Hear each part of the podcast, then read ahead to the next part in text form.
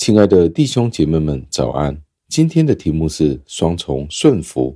经文出自于以弗所书五章二十二节，经文是这样说的：“你们做妻子的要顺服自己的丈夫，好像顺服主一样。”感谢上帝的话语。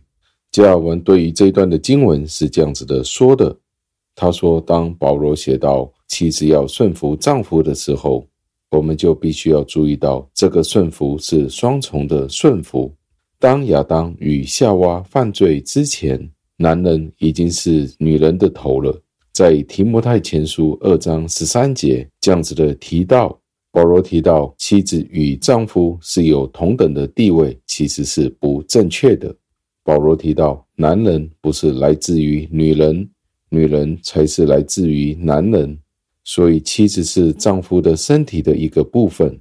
上帝原本可以使用泥土来创造夏娃，就好像他创造亚当一样。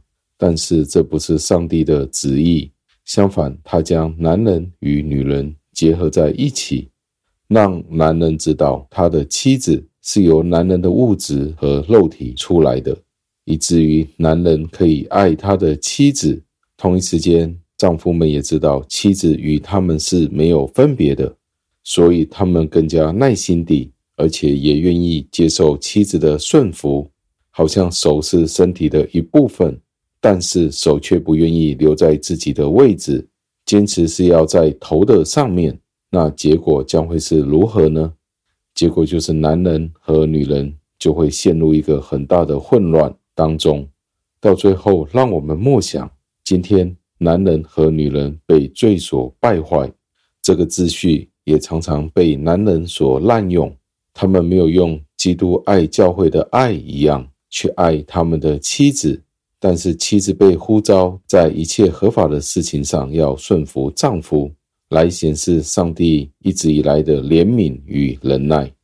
妻子们，你们是否在上帝的带领之下，活在顺服丈夫的光景里面呢？让我们一起祷告。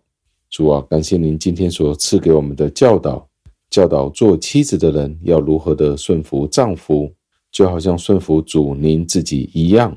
今天我们知道。很多的家庭，很多的妻子都不愿意去顺服，因为他们想越过自己的位置，就好像当年夏娃影响亚当一样，去吃那分别善恶树上的果子一样。主啊，求您教导妻子们去懂得听丈夫的话，愿意顺服丈夫的话，以至于家庭有一个正确的位置，摆放的合适，以至于您的名可以被彰显，可以被荣耀。